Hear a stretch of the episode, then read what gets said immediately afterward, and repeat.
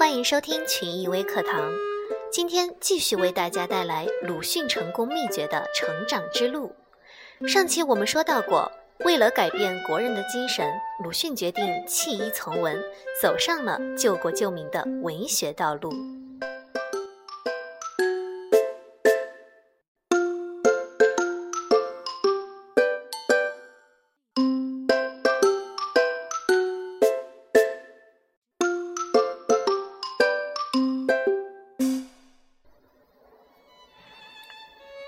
虽然鲁迅在批判国人的麻木不仁时是犀利无情的，但他的一生中始终关怀着代表中国未来的青年。鲁迅在绍兴府中学堂工作时，曾把他从日本带回来的长泽圭之助撰写的《代数学词典》等三本精装的数学书籍馈赠给青年学生王铎中，并对他说。你记性好，年纪轻，要抓紧时间多看些书，看书的面广一点，基础广而坚实，也就容易多了。一九二七年四月十五日，广州狂风大作，暴雨倾盆，老天似乎也感受到了这一天里整个城市的不安。就在三天前。国民党在广东大肆追捕、杀害共产党人，中山大学也遭到了军警的搜捕，许多师生被捕。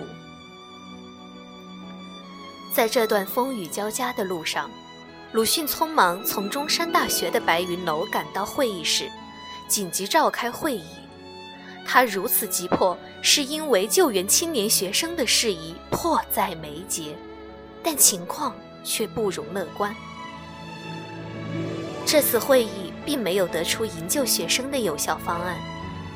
回到住所的鲁迅一言不发，心中的苦闷无法舒缓。学生被捕以及惨遭杀害的坏消息却不断的传来，身为教务主任却无法营救自己学生的鲁迅，深深的陷入到了痛苦之中。在这之后。鲁迅辞去了中山大学的一切职务。这年十月，他来上海，并从此定居，集中精力从事革命文艺运动。中国左翼作家联盟、中国自由运动大同盟等许多革命社团都有他的身影。前哨、奔流、萌芽月刊等许多刊物都有他的笔记。他与广大革命的进步的文艺工作者一起，为民族独立和人民的幸福所呐喊。